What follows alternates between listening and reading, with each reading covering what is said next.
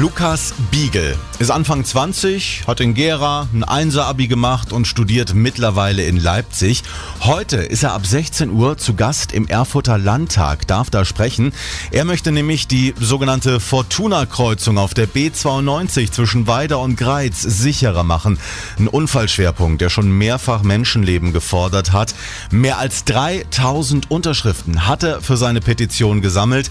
Herr Biegel, warum haben Sie sich so für oder ja besser gegen gegen diese Problemkreuzung eingesetzt? In den letzten fünf Jahren sind dort halt auch vier Menschen gestorben und letztes Jahr im Februar sind auch meine beiden Großeltern dort verunglückt bei einem Verkehrsunfall.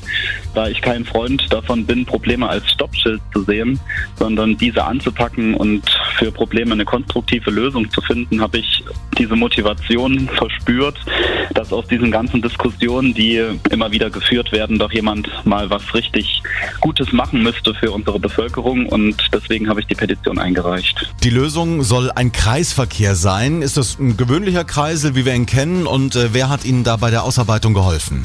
Also ich habe diese Petition in Zusammenarbeit mit einem Verkehrsingenieur erstellt, damit das Ganze auch auf eine professionelle und fachliche Ebene gleich von Anfang an gehoben wird.